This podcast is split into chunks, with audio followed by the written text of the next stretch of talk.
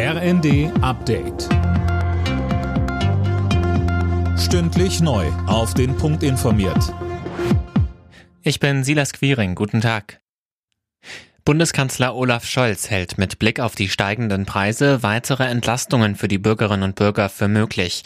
Die Preisexplosion gerade bei Energie sei sozialer Sprengstoff, sagte Scholz im ARD Sommerinterview. Ich mache mir große Sorgen darüber, weil die Bürgerinnen und Bürger müssen ja zurechtkommen mit ihrem Leben. Und wenn plötzlich die Heizrechnung um ein paar hundert Euro steigt, dann ist das eine Summe, die viele nicht wirklich bewältigen können.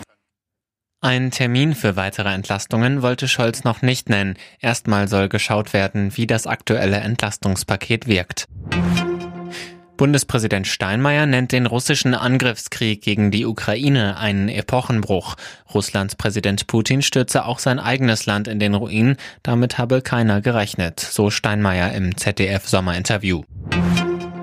Wer Anrufe von angeblichen Polizisten bekommt und von ihnen aufgefordert wird, Geld zu überweisen, sollte sofort auflegen. Das rät die Verbraucherschutzzentrale Hamburg. Viele Betrüger seien gut geschult und könnten selbst aufmerksame Menschen von ihren Geschichten überzeugen, sagt Julia Rehberg von der Verbraucherschutzzentrale. Sie empfiehlt deswegen, die Situation erst gar nicht entstehen zu lassen wenn man viele Gewinnspiele mitmacht, im Internet immer seine Handynummer, alles angibt, dann ist natürlich die Gefahr, dass dann damit auch irgendwie, dass die Handygeräte, die mich dann zu unseriösen Zwecken anrufen oder zu betrügerischen Zwecken, größer ist klar. Also mehr Datensparsamkeit ist natürlich immer gut.